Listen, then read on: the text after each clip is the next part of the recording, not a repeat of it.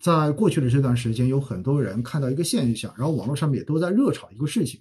很多人说，为什么在降息的时候还有那么多人排队去还还房贷呢？我不知道大家有没有看到相关的新闻哈？会不会背后似乎出现了一些逻辑上面的这种混乱，对吗？因为绝大多数人的房贷合同哈上面所规定的这个利率调整周期是一年一次。而在去年，我们知道呢，央行是降了两次息的，一月份降了一次，然后八月份降了一次，然后五年期以上的 LPR 呢，加起来总共是降了二十个 BP 的。而很多人因为你是一年调整一次你的这个利率嘛，所以去年降的二十个 BP 都会在今年一月一号之后，然后反映在你的一个还款金额上面。所以呢，你会发现，其实进入今年一月份之后，你的这个房贷。明显，它的这个利息可能就往下降了一些了，你还的钱就变少了。但是既然变少了，正常大家来理解的话，那那肯定我不会考虑提前还钱呢。那为什么还有那么多人网络上面传的都是排队去把这个房贷先还掉呢？原因是什么呢？正常情况下面，如果这一个贷款很便宜的话，我不应该还想办法要多贷点钱出来，然后去做其他的投资吗？哎，这就是问题所在了。因为过去的这一年多时间，A 股没有给大家赚钱的机会。我们知道，去年上证指数跌了百分之十八点多，对不对？然后，二零二一年虽然市场整体略微波动之后是有上涨，但是的话呢，要赚钱也不容易，因为是赛道股的天下。所以呢，应该说从二零二一年到去年，应该整个市场其实给更多人带来的都是一种亏损的感受。所以你会发现。你要去买个基金赚钱是很难的事情，钱不但赚不到，连本金可能都保不住，对不对？到最后都是亏钱的。所以呢，这就是非常大的一个问题。然后另外呢，呃，很多不怎么投风险资产的投资人，他的钱主要是放哪里呢？也不会是放银行存款，更多的人是选择把它放在银行理财里面。因为觉得银行理财，对吧？可以提供比呃存款更高的一个收益，而且呢，从过往的经验来说，它基本上是不亏钱的。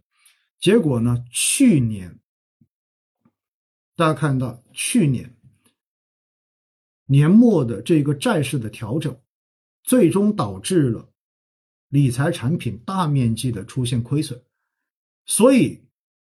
在过去这段时间，我跟各家银行的朋友进行聊天的时候，我发现哈，他们都说过去的这几个月时间，由去年年底的那几个月，理财产品的亏损，摧毁了理财产品在很多投资者心目中间的这一个信用形象，就是大家对于理财产品已经不相信了，对于甚至于对于银行都开始不相信了。所以在这种情况之下，大家就会觉得，那我这个钱拿在这里，我能够去买什么呢？我如果仅仅只放一个存款，这一个无风险收益太低了，完全比不过贷款的这一个利息，对不对？同时，我去买其他任何的东西都有可能亏钱，这都是带风险的。所以在这种情况之下，把这些钱拿去进行还贷。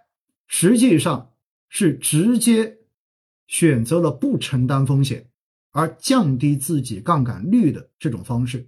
那么，对对于他们来讲的话，这是一个划算的事情，因为他拿着钱，他也不知道该投什么，而不知道该投什么，必然你的贷款就是纯成本。所以在这种情况之下，我还不如直接把这个贷款还掉，然后让我的这个债务支出，让我的利息支出确定性的降低。这样子的情况对于他们就是一个最佳的选择，所以这就是为什么虽然是降息了，但是还是会有很多人选择把钱还掉的一个非常重要的原因。当然，还有一种是什么呢？还有一种就是现在因为各家银行也都有贷款的这种指标，也有贷款的这种任务。重要的是呢，现在利率哈，实际上我告诉大家，现在整个的贷款利率处在历史的一个几乎是最低位哈。处在一个极低的位置，就是从历史来比的话，现在的贷款利息真的是很低的。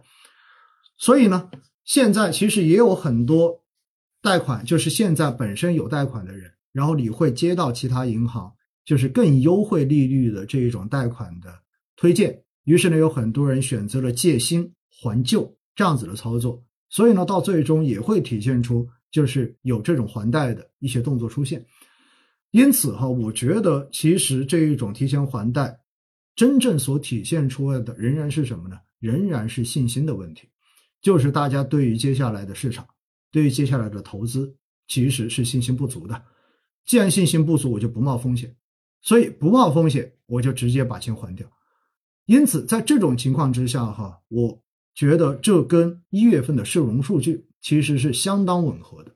所以，居民端的这一个贷款为什么上的非常少，就是在于这里。